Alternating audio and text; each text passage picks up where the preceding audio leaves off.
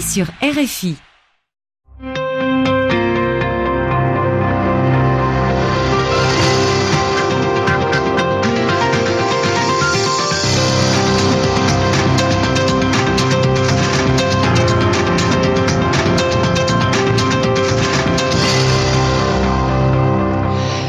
Bonjour à toutes et à tous, très heureuse de vous retrouver sur ce plateau de TV5 Monde pour un grand entretien d'actualité avec RFI et le journal Le Monde. La crise dure maintenant depuis près d'un mois. Hier, c'était donc le quatrième samedi de mobilisation des Gilets jaunes en France. Ils étaient 136 000 manifestants dans tout le pays face à un dispositif des forces de l'ordre impressionnant. 89 000 policiers et gendarmes étaient mobilisés. Une journée où, contrairement à la semaine dernière, les violences ont été contenues toute la matinée à Paris. Les Gilets jaunes se sont regroupés principalement sur les Champs-Élysées, globalement dans une atmosphère bon enfant. Une matinée donc plutôt calme, des manifestants pacifiques malgré quelques provocations et points de tension. En revanche, dans l'après-midi, des scènes de violence ont éclaté dans plusieurs quartiers de la capitale. Actes de vandalisme, voitures brûlées, magasins pillés. Des manifestations émaillées d'incidents ont également eu lieu en province. Les forces de l'ordre ont procédé à de très très nombreuses arrestations, 1723 dans toute la France, dont 1220 gardes à vue. Le calme est revenu en début de soirée. Pour commenter, analyser cette actualité, avec nous un député de la République en marche, Ludovic Mendes. Euh, bonjour, monsieur Mendes. Bonjour. Alors vous êtes un ancien militant socialiste, vous êtes un élu depuis mai 2017 du parti présidentiel dans la deuxième circonscription de Moselle. Vous avez créé en 2015 les Jeunes avec Macron dans votre région. Merci d'avoir accepté notre invitation et de répondre à nos questions, dont celle de Sophie Malibaud de RFI et de Alain Salle du journal Le Monde. Je précise que vous êtes également membre de la Commission des Affaires étrangères à l'Assemblée nationale. Nous parlerons de l'image de la France à l'étranger avec cette crise et l'Europe. Mais tout de suite, je voudrais euh, une première réaction. J'imagine que vous êtes soulagé que ce samedi se soit mieux passé que celui de la semaine dernière. Mais cela veut dire que les événements ont été mieux anticipés euh, cette semaine. Est-ce que ça veut dire aussi que l'on aurait peut-être pu éviter euh, les saccages, les nombreux blessés de la semaine dernière? Ça s'est mieux passé euh, parce qu'on a aussi euh, beaucoup de militants, des gilets jaunes, comme on dit, qui ne sont pas montés sur Paris. Donc il y avait beaucoup moins de monde. Donc c'était plus simple aussi à contenir parce qu'il y avait aussi la partie pour les policiers de dire séparer les casseurs bah, des vrais manifestants. Les chiffres disent que c'est à peu près la même mobilisation. Hein. globalement, sauf que sur les Champs-Élysées, on a vu aussi des personnes qui étaient là pour manifester. Ils n'étaient pas à côté des casseurs. Donc ils ont vraiment bien été séparés cette fois-ci. Les contrôles ont été faits en amont parce qu'on a vu des contrôles de police euh, au, sein des gares, au sein de, de l'aéroport même. Donc on a pu contenir en amont, en amont les personnes qui étaient là vraiment pour casser et qui étaient là pour même peut-être tuer. Parce qu'ils avaient, certains avaient des armes dans leur sac. Donc à partir de là, il y a eu un traitement en amont qui n'était pas fait euh, le week-end d'avance, parce qu'on ne s'attendait pas à cette, mobilisation autour de casseurs. Mais moi, je veux juste faire la différenciation entre les fameux casseurs qui ont agi l'après-midi et en fin de journée et euh, les manifestants qui, là, voulaient exprimer euh, leur ras-le-bol en début de matinée. Justement, à propos de ce traitement en amont, il y a donc eu des, interpellations préventives. Euh, il y a donc eu aussi des véhicules fouillés sans perquisition. Euh, est-ce que, euh, si, ça, si ça se reproduit, etc., déjà, est-ce que ça pose pas un problème en droit, tout ça? Globalement, non. Puis il y a eu la modification de la loi antiterrorisme au niveau de l'Assemblée nationale, parce qu'on n'a plus pas besoin d'être en état d'urgence sur certaines problématiques. Donc ce sont des personnes qui ont été euh, reconnues pour certaines raisons, parce qu'on a l'habitude de les voir comme casseurs, des black blocs et autres. Euh, c'est des actes très spécifiques. Euh, après, s'il y a problème en droit, il y a des avocats ce matin qui disaient qu'il y avait peut-être des problématiques. On va, on va suivre le dossier. Je pense que le ministère de l'Intérieur a quand même pris des choix, a quand même fait des choix intelligents et en lien avec la, avec la justice, qui permettaient de, de prendre des décisions légales et dans le cadre du droit. Vous étiez en train de dire que, euh, en fait, euh, l'incrimination de la, suspicion de terrorisme peut être euh, mise sur le. Non, je ne dis pas ça. Je dis qu'on a modifié la loi, nous de notre côté, pour pas remettre l'état d'urgence, pour faciliter certaines perquisitions, certaines, certaines protections de, de sites sensibles. Au-delà de ça, la justice et l'intérieur ont travaillé de concert pour se dire voilà, vous pouvez faire telle et telle chose, vous avez le droit d'aller jusqu'au bout, vous pouvez interpeller des personnes en prévention parce qu'elles ont des armes dans leur sac, ce qui est la réalité, c'est ce qui a été fait. On a vu des photos de, de, haches, euh, de boules de pétanque, de faucilles, de marteaux. Ce ne sont pas des armes en soi, donc. Ah, ça, on peut tuer. Aujourd'hui, ah, avec une boule de, quand on va manifester une boule de pétanque, par destination. par destination. Alain, une question Non, on peut, on va, on va, on va continuer cet entretien. Je vous propose ce, ce focus réalisé par Sébastien Duhamel et Benoît Tricot. Petit rappel sur votre formation politique, La République en marche.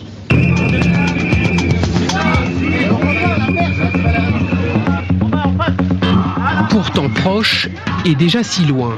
Qui se souvient qu'il y a tout juste deux ans, Emmanuel Macron publiait son livre Révolution Candidat à la présidence, il y présentait son combat pour la France, sa volonté de dépasser l'opposition gauche-droite. Quelques mois plus tôt, alors ministre de l'économie, il venait justement de lancer son mouvement, En Marche. Macron, s'il vous plaît. Ce mouvement, ce ne sera pas un mouvement politique comme les autres, parce que je le veux ouvert. Vous pouvez être membre du Parti socialiste et adhérer à En Marche pouvez être membre des Républicains et adhérer En Marche. Le mouvement ambitionne de casser le système des partis traditionnels pour relancer la France et avec elle raviver le rêve européen. Or, il faut se hâter, construire une offre et une carte politique complète. L'Élysée ne suffira pas. En ce qui concerne les élections législatives, En Marche présentera 577 candidats. Après un appel à candidature sur Internet, Paris réussit. Ils seront finalement un peu plus de 300 marcheurs à l'Assemblée nationale. Une majorité hétérogène, des députés venant de tous horizons professionnels et découvrant, pour la plupart, la vie politique. Il faut être attentif. Chers collègues, quand je mets au vote un amendement, c'est un amendement. Quand je mets au vote un article, c'est un article. Mais une majorité, dit-on, dirigée à la baguette, notamment par Richard Ferrand, fidèle lieutenant d'Emmanuel Macron. Rapidement, la presse se fait l'écho d'une hypercentralisation du pouvoir. Plusieurs accros s'en suivent et aujourd'hui, fissure nette lorsqu'une élue n'hésite pas à enfiler un gilet jaune. C'est très bien de garder le cap. Mais quand vous avez une tempête de vent, parfois il faut, il faut changer la route. Comme à l'époque d'une sortie remarquée sur la loi asile et immigration, la députée de la Manche sera rapidement recadrée. Mais à l'heure d'une colère quasi inédite au niveau national, cette majorité bâtie en quelques mois est-elle suffisamment solide pour offrir une sortie de crise? Alors on reviendra sur, sur euh, le travail des, députés de la République en marche, mais euh, pour ouvrir cet, entretien tout de suite, euh, parlons du président de la République hein, qui ouvrait ce petit focus. Est-ce qu'il y a un problème Emmanuel Macron aujourd'hui? Ah, manifestement oui, hein, si on entend les manifestants. si on écoute aujourd'hui les manifestations, les manifestants des Gilets jaunes, ils nous disent voilà, on a un problème avec le président, il nous écoute pas, il est, hors sol, il ne comprend pas, euh, euh, ils reprennent les petites phrases euh, qui ont été sorties deux fois d'un contexte, mais qui ont pu heurter une partie de la population. Une partie de la population les a comprises et ne se sent pas concernée, et l'autre partie se, sent concernée en disant on est maltraité, on est. Alors on parle de mépris, d'arrogance, effectivement cette. Oui, c'est ça. hors sol, vous, qu'est-ce qui vous dites, qu'est-ce qui vous dites les, les, gens que vous rencontrez dans votre circonscription? Alors on évite de parler de ce genre de choses. On essaie surtout d'avoir un débat sur pourquoi. Mais ils vous interpellent sur Emmanuel Macron. Oui, ils m'ont interpellé sur Emmanuel Macron. On, on, tourne vite la page parce que le but du parlementaire, c'est quand même d'avoir un échange avec eux sur leurs problématiques quotidiennes et de savoir s'il y a un problème entre nous aussi, parce que si on se comprend ou on se comprend pas. Donc là, quand j'échange avec eux, c'est surtout m'expliquer, voilà, j'arrive pas à, finir les, fins de mois, j'ai eu des difficultés parce que j'ai perdu mon emploi, euh, je me suis retrouvé en invalidité et pendant un mois et demi, j'ai pas de salaire. Ce sont, ce sont, des choses sur lesquelles on a parlé. Après, il y a des personnes qui me disent, bah, je trouve pas de travail. J'ai 14 ans que je, suis au chômage, 14 ans au chômage, donc il n'y a plus de chômage, entre guillemets, donc 14 ans en recherche d'emploi, ça paraît compliqué. Ce Mais pour revenir sur Emmanuel Macron. Euh, prise à partie euh, parce que certains députés l'ont été violemment jusque dans leur domicile. Alors, la seule fois que j'ai été prise à partie, c'est quand je suis sorti d'un plateau de télé et que j'ai reçu un courrier euh, dans mon bureau, à mon bureau, j'ai reçu des insultes sur les réseaux sociaux, à mon domicile non, à ma permanence non plus. Moi, je suis dans un espace de coworking, donc euh, on ne viendrait pas m'attaquer moi, c'est tout l'espace de coworking qu'on attaquerait, donc les, les chefs. Oui, parce que vous avez fait le choix, il faut préciser. Moi, j'ai fait le hein. choix d'être dans un espace dans de coworking, un espace où il y a des de pas avoir une permanence euh, fermée et, classique entre guillemets, parce que c'est un choix personnel. je veux rester au contact aussi de, des personnes qui sont là, des chefs d'entreprise, des artistes qui passent souvent, des personnes en formation. Voilà, il y a un échange qui se fait assez souvent. Et puis pour mes collaborateurs, je trouve ça plus agréable en fait d'avoir un échange toute la journée que d'être enfermé dans un bureau tous les deux. Et comment, vous, comment vous avez fait remonter là, ces doléances que, que vous avez recueillies de vos électeurs euh, qui étaient mécontents? Est-ce que vous avez pu les faire entendre ou est-ce que vous n'avez pas été entendu auprès de votre majorité? On a été entendu. Euh, on a eu des réunions nous avec le, bureau de la République en marche à l'Assemblée nationale, donc avec le bureau du groupe. Euh, il y a des ce qu'on appelle les, responsables politiques remontent les informations qu'ils obtiennent de leurs collègues sur le, dans, dans, nos fameuses boucles Telegram ou sur des appels, des SMS ou, des mails. On remonte tout ça au groupe et on fait des notes complètes qui sont renvoyées au gouvernement et, à l'Élysée auprès du, des conseillers du président. Et ça pas été entendu, mais est-ce que vous avez été entendu? On a entendu. Parce que ça a, pas changé, ça a changé quelque chose? Est-ce qu'il y a eu des mesures qui ont été prises suite aux recommandations Il y a eu le moratoire qui a été la semaine dernière, mais, au-delà de ça, les mesures aujourd'hui, on a trois mois de concertation. Et ça, c'est, je crois, la plus belle chose qu'on peut avoir aujourd'hui, c'est trois mois de concertation. On va travailler au plus près des territoires. Et déjà, pas simplement vous, ce ressenti, vous le partagez dans une certaine mesure ou pas? Lequel? Ce ressenti des gilets jaunes par rapport au fait d'avoir d'un Emmanuel Macron euh, claque muret, comme dit Marine Le Pen euh, dans son palais de l'Élysée. Est-ce que comment est-ce que vous ressentez ça Personnellement, je le ressens pas. La majorité de mes collègues non plus. Après, il peut y avoir toujours une ou deux personnes qui se disent euh, concernées par, par ces propos. De notre côté, non. Moi, je n'ai jamais ce, ce, ressenti. J'étais à, l'Élysée justement la semaine dernière quand il a fait son discours sur la transition écologique. On a des échanges quand même importants. Les parlementaires échangent avec euh, l'Élysée, échangent avec le gouvernement. Pareil avec le Premier ministre. On a des échanges qui sont presque quotidiens en ce moment pour faire des propositions. Mais le moratoire, le moratoire nous permet de de, passer en fait à la phase 2, qui est la concertation. La concertation aujourd'hui sur les territoires, c'est historique. ça n'a jamais été mis en place. Et ça, c'est là qu'il faut, savoir le saisir, parce qu'on va pouvoir faire des propositions non seulement avec nos territoires, mais nous aussi complémentaires à ce qui était prévu dans notre projet. Oui, mais avant cette concertation, enfin déjà le moratoire, il est arrivé trop tard. Il est arrivé trois semaines après le début du conflit et quand il est apparu, il est apparu comme insuffisant auprès de la plupart des gens qui étaient passés à d'autres revendications. Quoi. Donc là, qu'est-ce que vous vous attendez euh, des annonces du président euh, du, du, président Macron euh, jusqu'où il doit aller selon vous? Est-ce qu'il faut une augmentation du SMIC qui est le, une des revendications qu'on entend largement un rétablissement de l'ISF, qui est aussi une autre euh, revendication euh, très forte et qui sont à la fois des marqueurs du gouvernement. Mais est-ce que, au fond, on peut apaiser la contestation sans en passer par ces mesures L'ISF aujourd'hui n'a pas disparu, on l'a modifié, donc on impose sur la fortune immobilière, sur les filles. Euh, et aujourd'hui, on, on, a une, enquête qui a été mise en place par les parlementaires pour voir si l'investissement a été réalisé ou pas grâce euh, au fait de ne plus payer euh, dans les, au niveau des impôts. On se rend compte déjà qu'il y a 60% d'investissements dans les startups, alors jusqu'à maintenant, tu à 20 ou 30%. On a des investissements dans la transition industrielle, transition technologique, écologique de nos industries. On a des emplois industriels secrets nouveaux. Donc, on pense en partie que c'est aussi dû à, cette, à, ces personnes qui ne payent plus l'ISF et qui investissent dans l'économie réelle. Donc là, on attend. C'est audible, vous croyez Je dis pas que c'est audible ou pas audible. L'ISF, on était quand même le seul pays à en avoir un. Euh, c'est un totem français. Euh, Nicolas Sarkozy s'y était fracassé aussi. J'étais militant socialiste, comme vous l'avez dit tout à l'heure, euh, à ce moment-là. Donc moi aussi, je comprenais pas l'intérêt de le retirer. Après, quand on regarde dans le détail, aujourd'hui, l'ISF nous fait perdre aussi euh, des personnes qui ont une capacité d'investissement. Et c'est là qu'il faut remettre euh, ça en jeu. C'est le pari qu'on a pris avec la majorité et le président de la République dans le programme dès le départ et qu'on a voté à l'Assemblée nationale. C'est le pari de dire, voilà, ces personnes, si elles ne payent pas cela dans les impôts, elles vont le payer dans l'économie réelle. Et on a besoin d'argent, de liquidité dans l'économie réelle. on, a compris, pas de rétablissement de l'ISF, mais l'autre partie de la question de Dalin, c'est euh, le SMIC, l'augmentation du SMIC. Parce que ce qu'attendent les, les, les, les manifestants des, des Gilets jaunes, c'est des mesures immédiates, de l'argent, de, la, enfin voilà, des, euros sonnants et trébuchants et de c'est à la fois de la justice fiscale, si c'est pas un rétablissement de, de, l'ISF, comment, et euh, du pouvoir d'achat. Il y a des propositions qui sont en cours auprès des parlementaires. On ne sait pas ce que va annoncer le président. Euh, il y a, Mais qu'est-ce que vous souhaiteriez, vous, député de la République L'augmentation à 1500 euros du SMIC, par exemple, c'est mettre euh, en danger notre économie. Parce que c'est les entreprises qui vont le supporter. Et derrière, c'est tout, tout va augmenter. Donc euh, ça ne marchera pas. Et c'est la première fois qu'en l'espace même pas d'un an, le SMIC a augmenté de plus de 50 euros par mois. Je veux dire, il a augmenté au mois d'octobre et il augmente au mois de, de, de, janvier. On sait que c'est pas suffisant pour une partie de ces personnes qui sont en difficulté. On doit trouver une solution complémentaire. Peut-être aussi au niveau des impôts, parce que y a, les tranches d'impôts ont été euh, modifiées sous le, le, le, quinquennat de François Hollande. Il faudrait peut-être revoir et remettre des tranches d'impôts complémentaires pour les personnes à faible revenu.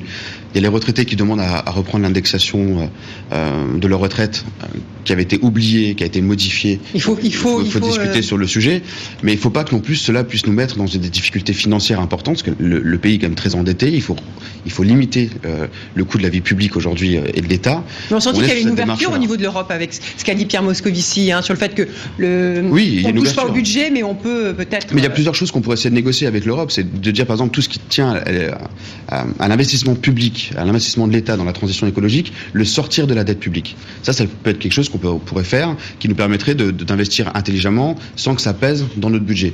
Derrière, il y a des propositions qui sont faites par certains parlementaires, par exemple de fusionner la CSG avec l'impôt sur le revenu, de réfléchir à un revenu de base. Le revenu de base aujourd'hui, c'est pas le revenu que proposait Benoît Hamon. C'est, on sait qu'il y a beaucoup de personnes qui touchent des aides sociales. Il faut les peut-être les réadapter, les modifier. Au total, on en a répertorié plus de 130 parce qu'il y a des aides qui viennent des communes, des départements, des régions.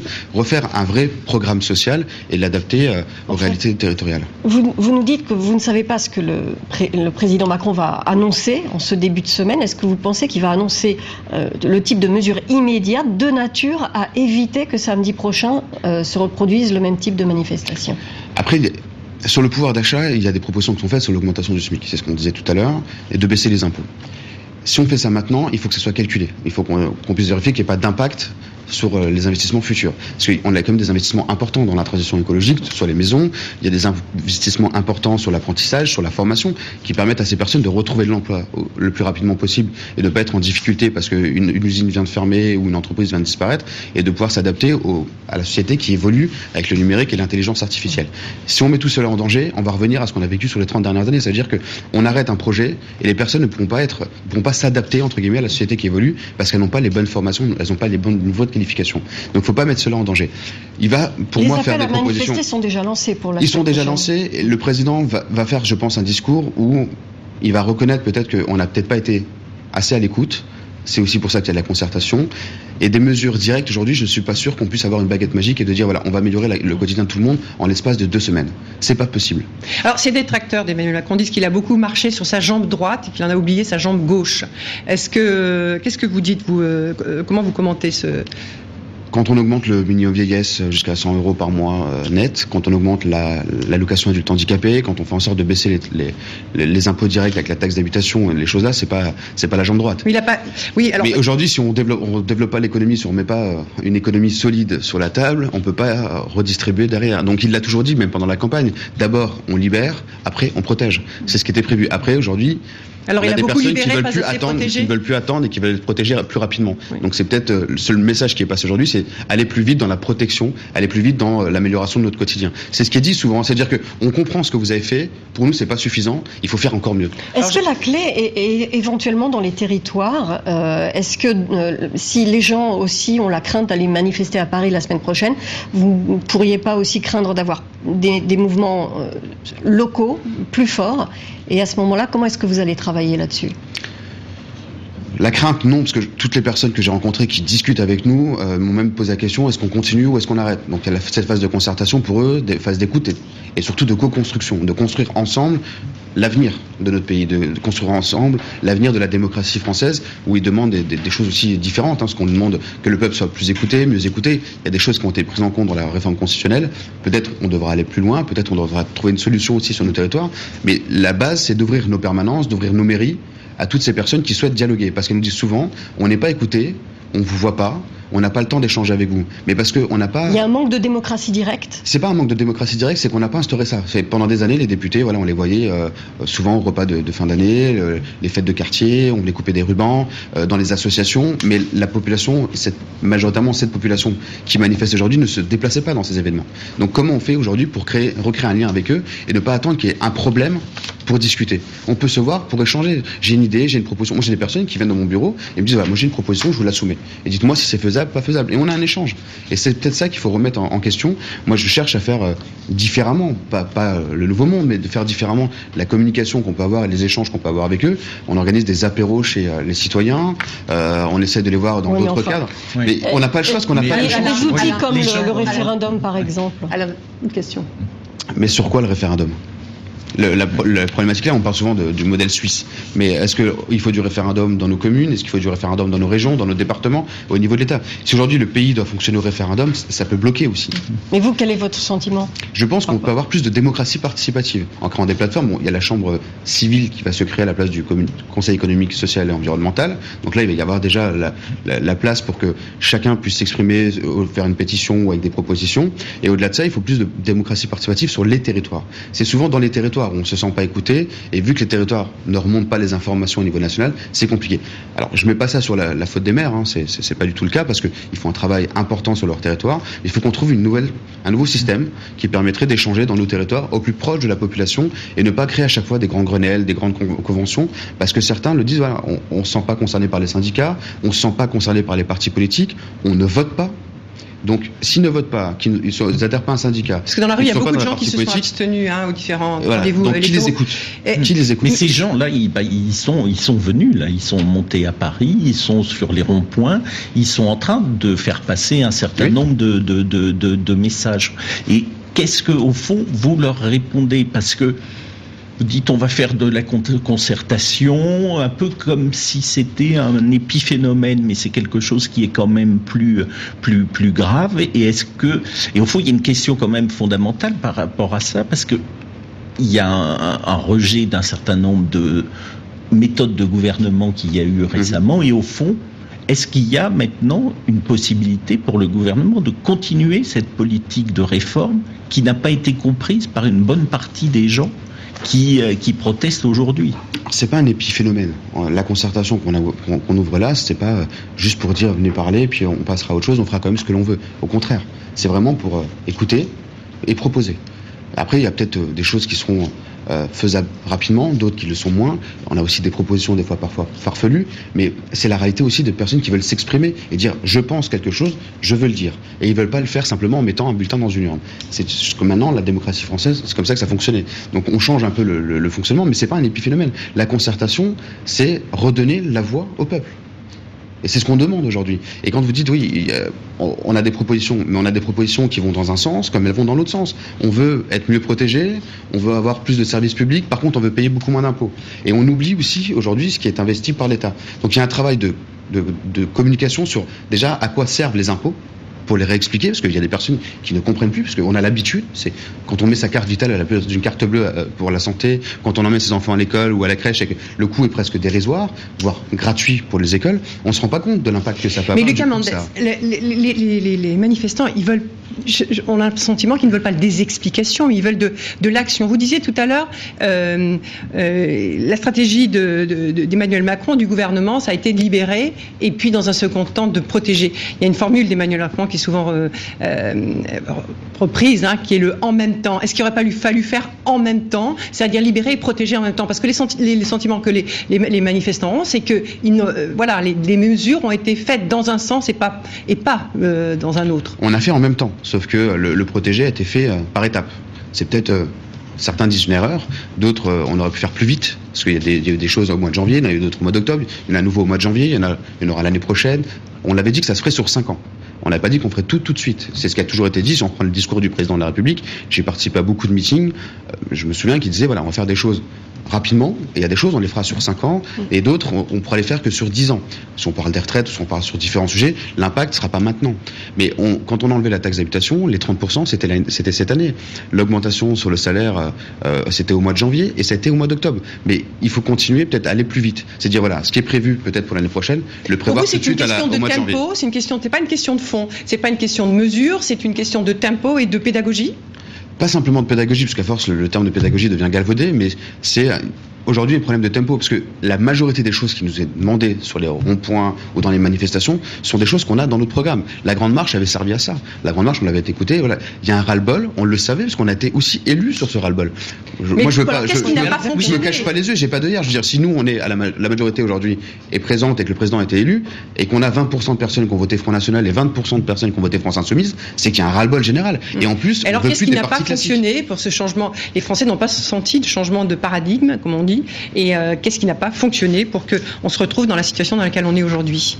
On a, euh, je pense, euh, levier, certains leviers qui ont été peut-être un peu trop rapides, alors que d'autres ont été trop longs. Bah, quand on a mis la taxe sur la, TICPE, quand on a augmenté la, fameuse taxe carbone, l'impact était trop important, alors que de notre côté, les salaires n'avaient pas augmenté aussi vite et qu'il est prévu une augmentation sur plusieurs hmm. mois. Mais au fond, la, République en marche et le macronisme font totalement corps ou est-ce qu'il y a un parti qui commence à s'ériger euh, et euh, qui, ne dépend pas uniquement euh, finalement du, chef de l'État?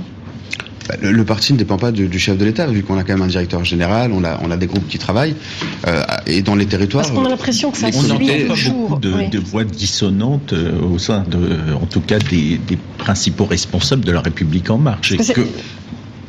Bah, ça change de ce qu'on a pu connaître euh, avec d'autres partis comme les Républicains ou le Parti Socialiste. Là-dessus, je, suis en phase avec vous. Mais derrière, le bureau exécutif du parti de En Marche, la République En Marche, a fait beaucoup de propositions de son côté. La, PMA, d'abord, a été euh, validée, par exemple, par En Marche. Après, euh, et repassée à l'Assemblée nationale, dans la loi qui va passer dans la loi de bioéthique. Il y a plusieurs sujets comme ça. Il y a eu des propositions qu'on a donc le parti ne l'avait pas vu que ça allait trop vite sur la taxe carbone, par exemple? Le parti ne l'avait pas vu? Il y a eu, je crois, auprès de certaines personnes des alertes, mais euh, ça, a été, des signaux très faibles. Et vu qu'on avait la tête dans le guidon, parce qu'on allait très vite sur les modifications, parce qu'on veut transformer rapidement notre pays pour permettre de, passer euh, à la vitesse supérieure et de, de, se réinstaurer euh, une économie solide et des personnes qui puissent vivre de leur travail dignement et ne plus avoir les difficultés en fin de mois, on avait la tête dans le guidon. Et c'est vrai, quand on a la tête dans le guidon et qu'on relève pas la tête, c'est parfois compliqué. Vous êtes allé trop vite Il y avait une volonté de passer un peu en force, peut-être? En force, non. Mais d'aller vite, c'était sûr on l'avait dit dès le départ, il faut qu'on aille vite pour faire changer notre pays rapidement et permettre de faire en sorte que le, travail paye. C'était, c'était notre Mais du coup, maintenant, ça va être quoi? Un coup d'arrêt ou c'est encore possible de faire euh, bouger euh, les Gaulois réfractaires au changement, comme dirait le président? Je, si en plus on s'amuse à reprendre ces petites phrases, on, remet pour moi de, l'huile sur le feu. Je veux dire, faut qu'on passe à, une phase complémentaire. C'est pas un coup d'arrêt, c'est une pause et on va construire avec les territoires. C'est une pause qui nous permet juste de, modifier le fonctionnement. C'est juste ça. Mais derrière, on peut peut-être accélérer certaines choses. On attend la proposition du président qui arrive en début de semaine. Le gouvernement a fait des propositions de son côté, les parlementaires en font. Et c'est à partir de là notre concertation interne aussi qui fera, qui fera une différence. On va poursuivre cet entretien en ouvrant une page un peu internationale. Vous êtes membre de la Commission des Affaires étrangères. Vous vous désolez de l'image que cette crise donne de la France à l'étranger? C'est toujours désolant de voir Paris, euh, de voir des photos de Paris avec des voitures en feu, des vitrines cassées. Euh. Et qu'est-ce, quel va être l'impact pour, euh, pour la France? Parce que est-ce que ça fragilise sa voix à l'international? Déjà, le retrait de la taxe carbone, Donald Trump s'en est félicité en disant ça montre bien que l'accord de Paris était un mauvais, un mauvais accord, etc. Est-ce que, hum, est-ce que ça va fragiliser vraiment la voix de la France à l'étranger? Je dirais presque que c'est de bonne guerre de la part de, Donald Trump de faire de petites, petites sorties comme ça pour, pour, nous piquer, étant donné. Ah, vraiment, c'est ce que vous attendez de la part d'un allié, de ce qui est, censé être un allié de la France Aujourd'hui, on sait que Donald Trump, à des moments aussi, va tweet plus vite qu'il ne le pense. On l'a vu à plusieurs reprises. Je le dis parce que c'est un peu comme ça qu'on le voit, qu'on le voit. Par contre, voilà, j'ai eu des échanges avec des personnes en Espagne, au Portugal, en Tunisie, qui me disaient voilà, on a l'impression que c'est la guerre civile en France, alors que c'était pas le cas. Donc l'image qui est redonnée, qui est donnée à l'extérieur, peut faire peur. Surtout qu'aujourd'hui, Emmanuel Macron, sur la scène européenne, est quand même celui qui, permet de bouger les lignes, qui permet de faire des propositions complètes. Il, il traîne avec lui des, leaders européens qui, qui veulent accompagner dans, dans, cette modification de l'Union européenne. Donc là, euh, c'est toujours vrai, ça. C'est euh, toujours vrai, ça. Justement, est-ce que précisément les images qu'on voit de Paris, l'image, ça permet à, Emmanuel Macron toujours d'être celui qui veut être celui qui fait bouger les lignes en Europe, où on voit que bah, finalement la réponse allemande était réticente. Dans, dans les pays du Nord, euh, ils sont très très peu favorables à une bonne partie des, propositions du président.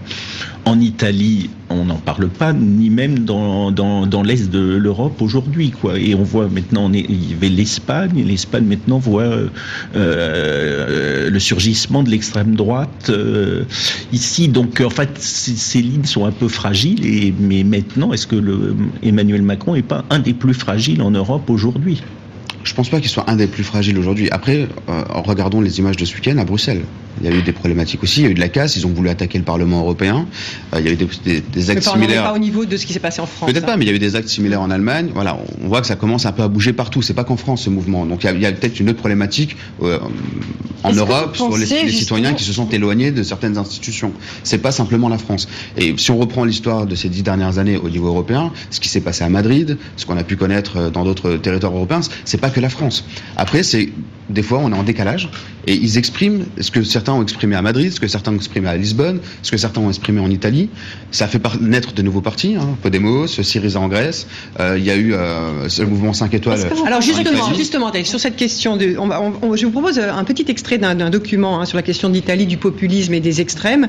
Euh, c'est un extrait d'un reportage de, de, Julie Perrard diffusé sur Arte qui s'appelle L'Italie populiste, un danger pour l'Europe et on parlera d'Europe ensuite. Pour Michael Modric-Amen, leader de l'extrême droite belge francophone, Salvini et sa coalition sont l'espoir des populistes européens. Nous sommes le porte-voix, le porte-parole, le gardien des intérêts de monsieur tout le monde, de l'homme ordinaire, celui qui a été, si vous voulez, méprisé, oublié des élites qui prennent souvent des décisions euh, euh, qui ne vont pas dans le sens des intérêts de la rue. Le populisme, le populisme, c'est penser que l'on peut changer les choses instantanément et sans réflexion. Le populiste ne respecte pas les délais. Et c'est pour ça qu'il utilise les tweets. C'est pour ça qu'il utilise les slogans. Les slogans sur Twitter et Facebook, Matteo Salvini et Luigi Di Maio en font un usage compulsif, avec souvent plus de 10 postes par jour. Les deux leaders privilégient les réseaux sociaux aux médias traditionnels dont ils se méfient.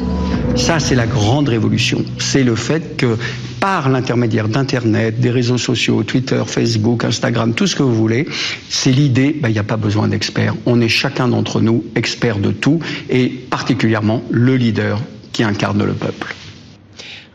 Oui, Alain oui, donc euh, Emmanuel Macron avait un peu mis en scène une, certaine, opposition en, Europe entre, au fond, les progressistes et les populistes. Et eh ben, est-ce qu'il n'est pas quand même euh, son, image et la, difficulté qu'il a à répondre à ce qui se passe en France ben, lui permet de comment ça peut lui permettre de rebondir vraiment en Europe? Contre les populistes qui aujourd'hui, à l'image de Salvini, se réjouissent de ce qui se passe à Paris. Bah, je pense qu'il avait surtout raison. Euh, ce qui se passe aujourd'hui, c'est un peu euh, cette fragmentation de progressistes populistes. Et une partie euh, des, Gilets jaunes ont été infiltrés en plus par certains euh, groupuscule populiste entre guillemets politique et, non politique associatif. On a vu des personnes qui qu'on ne voyait plus sur la scène médiatique réapparaître sur les Champs-Élysées. Euh, on voit Nicolas Dupont-Aignan, Marine Le Pen, Jean-Luc Mélenchon s'engouffrer dans la brèche à chaque fois qu'il y a une sortie. François Ruffin est de presque un leader des, Gilets jaunes quand on l'entend parler, la manière de, faire et d'agir avec eux. Donc euh, ils se servent de ça parce qu'ils disent c'est le peuple qui s'exprime. Mais le peuple, on parlait là des réseaux sociaux, aujourd'hui, on a peut-être une problématique, c'est que notre société s'est renfermée sur elle-même. J'ai eu des échanges le jour dans, ce qui fait vivre nos campagnes au départ, c'était les associations, les, repas de, de, voisinage, euh, les amis euh, qu'on voyait aussi avec le maire, toutes ces choses-là n'existent presque plus. Donc on est reclus aussi dans une société qui s'enferme sur son canapé, qui regarde la télé et qui est sur ses réseaux sociaux, parce qu'aujourd'hui avec le téléphone portable, avec l'ordinateur, Internet est devenu... Euh, euh, c'est démocratisé presque partout, sauf dans les zones où on n'a pas, pas encore les réseaux euh, en place. Et ça, c'est ce qui est plus dangereux parce qu'on ne peut pas contrôler l'information. Aujourd'hui, je, prends souvent l'exemple de ma maman qui m'appelle moi toutes les semaines pour me demander si ce que ses collègues chez Leclerc lui ont dit c'est juste ou ce qu'elle a vu sur les réseaux sociaux est juste. Et souvent, c'est faux. À 95% du temps, c'est faux. Et donc, pour lui expliquer et démonter ces thèses-là, à l'époque, on avait, quand on, moi militant, je m'amusais à, aller répondre à des personnes, vous mentez, euh, c'est faux, voilà la réalité. Et c'est nous, qui prenions derrière, parce qu'il y avait 4-5 personnes pour nous répondre en disant vous comprenez rien, euh, vous êtes, vous êtes avec l'élite, euh, vous les suivez parce que euh, vous, vous, ne savez pas penser, c'est la pensée unique et toutes ces choses-là. Et en fait, c'est eux qui ont gagné cette bataille. Ils ont gagné cette bataille sur les réseaux sociaux et on leur a ouvert en plus la place sur les plateaux télé. C'est pas méchant quand on dit ça, mais vu qu'ils s'expriment et qu'il faut qu'ils disent ce qu'ils ont à dire, moi j'ai vu des choses des fois sur des plateaux télé, je me dis mais comment c'est possible de raconter ce genre de choses à la télé alors que tout est faux? Tout est faux. On peut parler de, différentes choses. Hein. Là, on va parler par exemple du pacte de Marrakech, on peut parler, soi-disant, la pension de reversion qui a, été votée à l'Assemblée nationale, baissée à 25%, alors que le texte n'existe même pas. Mhm. Toutes ces choses-là sont des choses qui sont passées sur les réseaux sociaux et que les personnes prennent de but en blanc. Et, au-delà de ça, c'est l'information qui passe le matin quand on part au travail à 8 heures qu'on a vu. On n'a pas d'information toute la journée et quand on rentre à 18 heures, on n'a pas regardé si l'information avait changé. Vu qu'on est en continu tout le temps, tout le temps, et souvent les chiffres sont modifiés, la réalité est modifiée parce qu'on a la bonne information à la fin, on a fait une supputation au départ, mais on, a pris ça comme une information réelle. Ça, c'est dangereux. Est-ce qu'il y a un risque aussi de manipulation de l'extérieur? Puisque en certaines occasions, on a beaucoup parlé des trolls venant de Russie. Est-ce que vous pensez que là, il y a quelque chose de cet ordre qui s'opère sur les réseaux sociaux dans la manipulation de l'opinion? Je, ne dirais pas que ça vient euh, obligatoirement de l'extérieur. Je ne veux pas rentrer dans cette thèse un peu euh, qui peut paraître parfois complotiste. Hein. c'est la logique, mais la, Commission européenne est en train de, mettre en place euh, une équipe de cyber protection pour lutter contre les infiltrations potentielles pendant les élections européennes. Il y a des personnes sur Twitter qui nous montrent qu'il y a plus de médias russes présents sur les différents spots qu'on a eu à Paris ce week-end que les autres médias dits classiques, euh, et des personnes qui nous disent voilà, il y a plus de tweets qui partent de comptes russes que de comptes français ou de comptes américains. Donc au bout d'un certain temps, avec des hashtags gilets jaunes, des personnes se posent des questions. Donc il y a des, personnes qui font ce travail d'enquête, il y a des médias qui sont en train d'en parler. Donc à partir de là, on regarde. Mais je veux pas, j'ai pas envie de dire sur le plateau que c'est la Russie qui, euh, qui le fait volontairement. On ne sait pas d'où ça vient. Ça peut être simplement des hackers. Ça peut être des personnes qui se servent de centres d'hébergement en Russie. On a entendu la colère des, des jaunes euh, dans les manifestations. Elle était, elle était française. Hein. Elle, est, elle, est, 100% française. Euh, mais, mais, aujourd'hui, ils sont nourris à la fake news et ça, c'est une réalité. Hmm. Moi, ceux que j'ai vus, ils me racontaient des choses. Ils me disent, ça n'existe pas ce que vous me dites. Et ils ont même, quand on leur dit qu'ils peuvent trouver l'information, par exemple, sur le site de l'Assemblée nationale ou du gouvernement, ils disent, mais attendez, les sites, on peut écrire ce qu'on veut dedans. Ils se rendent pas compte que ce qui est public est automatiquement vérifié. Nous, on a des huissiers dans, l'hémicycle qui valident tout ce que nous disons. Donc, euh, je remets, euh, quand j'ai fait un discours à l'Assemblée, je remets mon discours pour qu'il soit repris tel quel et remis et expliqué aux Français derrière. Donc il faut qu'on trouve une méthode de communication et peut-être envahir aussi les réseaux sociaux en donnant les, les bonnes informations, plus d'infographies, plus d'infos et simplifier la communication. L'Union européenne, par exemple, quand elle fait des, le président Juncker me dit qu'il fait des, communications où il y a beaucoup de choses toutes les semaines. Oui, il y a beaucoup de choses. Par contre, c'est des rapports trop longs, trop compliqués. Il faut simplifier notre communication. On peut pas dire que les, que les commissaires européens communiquent beaucoup directement avec les grands médias. On, voit Pierre Moscovici quand même assez présent sur le territoire national, mais c'est vrai que moi j'ai la chance de... Le commissaire français s'exprime devant les Français, le, les Italiens devant les Italiens, etc. Donc en fait, c'est un, problème de... Alors, sans parler de cette théorie du complot, euh, euh, Redoutez-vous euh, pour les prochaines élections européennes euh, une forte poussée de l'extrême droite je, voudrais que nous regardions euh, à propos de ces élections l'offensive qui est menée par les extrêmes droites avec le renfort d'un homme qui a été l'ancien stratège de Donald Trump dans sa conquête du pouvoir, Steve Bannon et son mouvement, The Movement. Fasciné par la victoire de Matteo Salvini aux dernières élections, l'homme en noir veut faire de l'Italie son laboratoire. Gourou de la droite radicale américaine, Steve Bannon lance une fondation baptisée The Movement, dont l'ambition est claire, fédérer les populistes européens. Vous n'êtes pas seul. Le Brexit, Trump et ceux pour qui vous avez voté le 4 mars dernier, c'est le même rejet de l'état des choses. Pour paralyser l'Europe de l'intérieur, l'ancien banquier de Goldman Sachs, fondateur du site réactionnaire Breitbart, dispose d'un arsenal financier et logistique redoutable. Si vous pensez que je peux vous aider à vous concentrer sur les élections européennes pour gagner, nous, on vous fournit des sondages, des analyses de data. On peut organiser des war rooms et de la communication de crise. Tous les outils essentiels dont les gens ont besoin pour gagner des élections. Le tout bénévolement. Je ne suis pas ici pour dire aux Européens ce qu'ils doivent faire. Je ne suis pas ici pour dire aux Italiens ce qu'ils doivent faire. Vous savez ce que vous devez faire. Alors, ne surestimons pas Steve Bannon et son, euh, et son pouvoir, son influence, mais euh, euh, les extrêmes droites en, en, Europe, suite à cette crise, est-ce que ce n'est pas elle qui risque de récupérer? Parce que vous, vous disiez, il n'y a pas que la France qui est concernée par cette, cette poussée, cette montée de fièvre. Euh, c'est pas que les extrêmes droites. On parlait tout à l'heure de populisme, mais les extrêmes gauches sont aussi euh, très compliqués. L'Italie est presque un laboratoire pour nous, euh, parce que on a une coalition extrême gauche entre guillemets. Oui, le mouvement 5 étoiles. Et extrême droite avec le mouvement de la Ligue de Savigny. 5 étoiles, ça soit d'extrême gauche. ah, mais une majorité du programme a été basée sur À un moment, d'ailleurs, il y avait des contacts entre En Marche et les 5 étoiles. ça, c'est le débat. J'ai rencontré des députés européens 5 étoiles. Il y a des moments où on est étonné parce que c'est pas que des populistes non plus. Voilà, il y, a, il y a plein de choses dans le mouvement 5 étoiles. C'est c'est un peu ce que essaient de faire demain, je crois, les Gilets jaunes euh, de leur côté. Donc de créer une nouvelle structure pour porter une voix différente qui se dit la voix du peuple. Le problème, qu'on on est dans une façon de faire de, le peuple contre les élites. Les élites, en gros, les politiques, les responsables d'entreprises et autres. Mais c'est pas parce qu'on a un élu qu'on est l'élite l'élite à la base, c'était ceux qui faisaient des longues études, qui étaient riches, c'était l'oligarchie. moi, je suis un gamin d'un quartier populaire, j'ai fait un BEP, un bac pro, et ça, il faut qu'on puisse montrer aussi que le peuple est représenté par la démocratie directe que nous avons au sein de l'hémicycle. Parce qu'on a plein de nos collègues qui sont dans cette, dans, dans, cette situation-là, entre les familles monoparentales, les personnes qui, qui, ont galéré en fin de mois, qui ont des difficultés à, remplir leur frigo. On est plusieurs à le connaître. Et ça, il faut qu'on aille aussi le, montrer, parce que ces histoires-là, ce sont les histoires des Français du quotidien. Mais revenons sur Steve Bannon ce week-end. Il était euh, tout de même avec Marine Le Pen euh, à faire l'éloge donc de l'État, de la nation.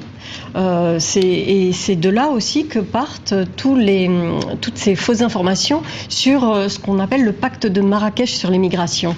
Euh, comment est-ce qu'on répond à Steve Bannon quand, enfin, à ce mouvement, cette mouvance Alors le pacte de Marrakech, je peut-être préciser ce que c'est. Hein, donc c'est le pacte de, qui, qui, doit être signé en ce début de semaine, pacte de l'ONU sur l'immigration. Alors on entend des, des fausses informations circuler sur le fait que ce pacte obligerait les les États recevoir, qui auraient un droit euh, obligatoire à l'immigration.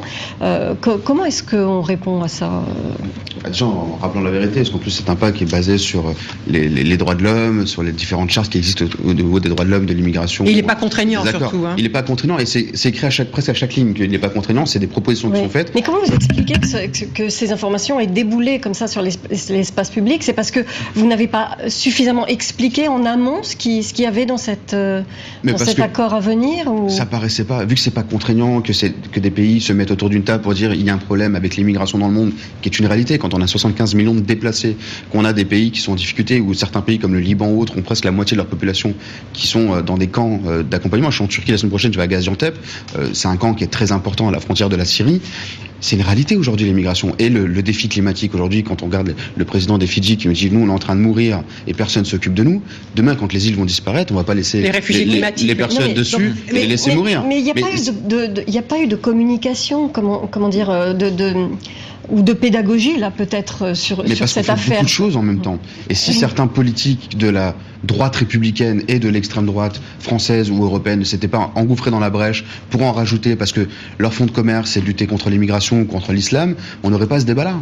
Aujourd'hui, il faut remettre aussi certaines valeurs sur la table et dire il y a des personnes qu'on doit accompagner, aider, c'est le droit d'asile, les personnes en difficulté directe, ceux qui sont au risque de mort, ceux qui sont maltraités dans leur pays parce qu'ils sont homosexuels ou parce que ou, les femmes euh, qui sont enfermées, euh, qu'on interdit de, de, de, à qui on interdit de vivre tout simplement. Ça, c'est une réalité. Après, il y a des problèmes d'immigration économique. Ce qui est ambigu, c'est d'un côté, on dit ce pacte n'est pas contraignant, alors après, on se demande aussi à quoi il sert.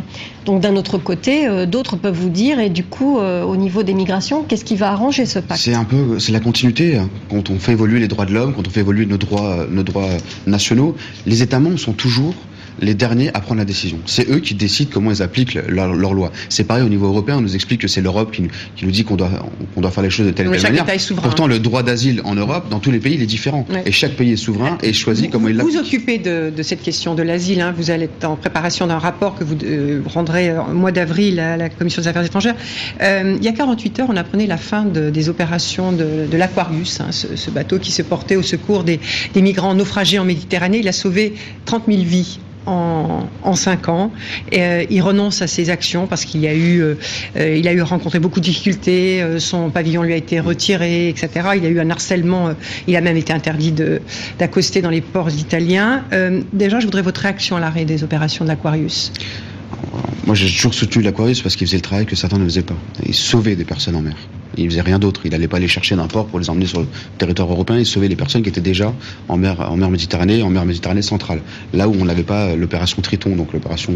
Et alors pourquoi la France n'a pas pris une mesure symbolique euh, pour protéger les opérations menées par, euh, par l'Aquarius? Pourquoi la France ne lui a pas donné un pavillon Il y avait eu des débats. J'avais eu justement la chance de débattre avec la, directrice générale euh, sur, sur RFI il n'y a pas si longtemps que ça. Et voilà, en France, il y a un système administratif contraignant et il fallait y répondre. Ils attendaient que la Suisse puisse les accompagner sur le, pavillon. Ça n'a pas été fait non plus. Il y avait des demandes qui ont été faites. Après, je pense que ça doit être compliqué pour eux aussi, parce qu'au-delà du fait de ne pas pouvoir accoster, il y a des personnes qui ont été menacées. Euh, ça devenait compliqué pour eux. Et par contre, c'est à l'Union européenne de prendre le relais derrière il n'est pas normal aujourd'hui qu'une association fasse ça, parce que c'est à l'Union européenne de protéger les personnes en mer. C'est le droit maritime. Vous, l'Union européenne avec euh, Monsieur Salvini, avec l'extrême droite au pouvoir en Autriche, euh, va euh, va défendre euh, va défendre ça, va essayer de construire un, un, Aquarius. L'agence Frontex est une agence indépendante entre guillemets. Elle est rattachée à l'Union européenne, mais son, travail c'est pas de sauver les gens qui c'est pas de sauver, c'est de protéger, risquent de mourir. Mais ce sont des gardes. Elle est garde frontière, c'est un garde frontière. Non mais garde frontière et garde côte. Mmh. Frontière, mmh. Frontex, c'est pas juste des gardes frontières.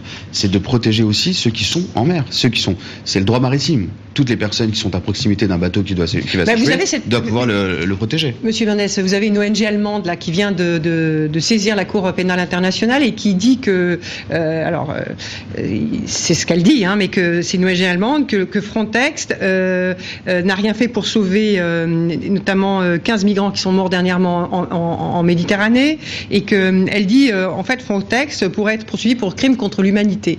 Je veux dire, qu'est-ce que, qu'est-ce que vous dites, vous, par rapport à ça? Est-ce que Frontex fait vraiment un travail de sauvetage C'est ce que ce que Alain Salle vous disait du monde, c'est pas son. Euh, Frontex l'a fait souvent d'ailleurs, M. Salvini euh, l'a reproché en disant c'est pas normal que Frontex prenne des, personnes, qui les emmène dans nos ports, à Malte ou en Italie, parce que c'est des personnes qui n'ont rien à faire chez nous. Ils partaient de ce principe-là. Donc ils le font. Après, crime contre l'humanité, ça voudrait dire qu'au pire des cas, c'est les agents qui, les auraient tués, c'est pas le cas. ils étaient en train de couler qu'elle n'a rien fait. C'est parce qu'ils disent avec les moyens, les, les, radars, les bateaux, etc.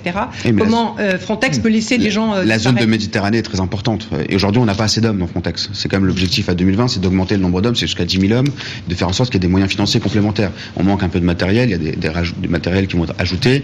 Il y a des protections aussi des frontières à la euh, au niveau euh, grec, la, protection des frontières espagnoles avec la frontière euh, marocaine.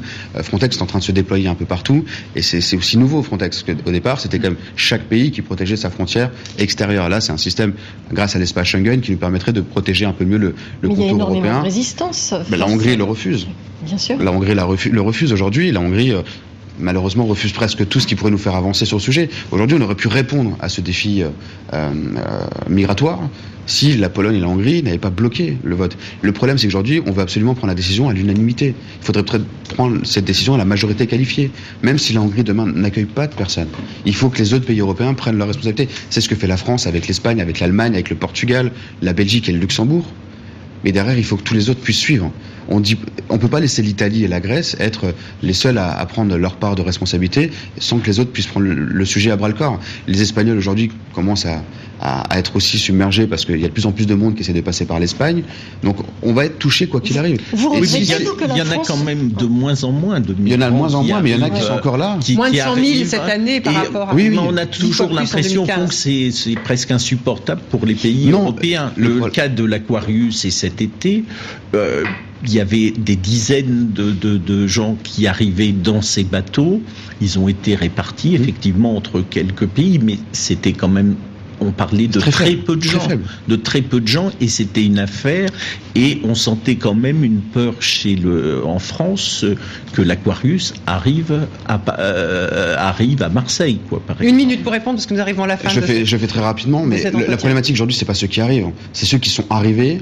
Et étant donné que c'est trois ou quatre pays qui gèrent les, les arrivées, ils sont submergés euh, parce que les délais sont trop longs. Il y, a des, il y a des personnes en Grèce, ça fait 24 mois qu'elles attendent que leur décès soit euh, traités. Donc il faut les répartir sur tout le territoire européen pour que chaque pays prenne sa, part, traite les dossiers, et s'ils n'ont pas vocation sur le territoire européen, ils sont déboutés, ils seront accompagnés dans leur pays d'origine, et accompagnés avec des nouveaux process, parce que l'Union européenne met en place des financements pour des écoles, pour des associations, pour de l'économie, pour que les personnes puissent se développer sur leur territoire. C'est important aussi de, le faire dans le sens-là. Il ne faut pas simplement traiter la cause sur notre territoire, il faut aussi le faire sur les territoires d'origine, qui aujourd'hui sont en grande difficulté. Voilà, nous arrivons à, la fin de cette émission. Euh, merci Ludovic Mendes d'avoir répondu à nos questions. Merci à, votre celle, à celle de Sophie Malibaud de RFI et Alain Salle du journal Le Monde. Merci à vous tous pour votre fidélité. On se retrouve la semaine prochaine pour un nouveau grand entretien. À très vite sur TV5 Monde.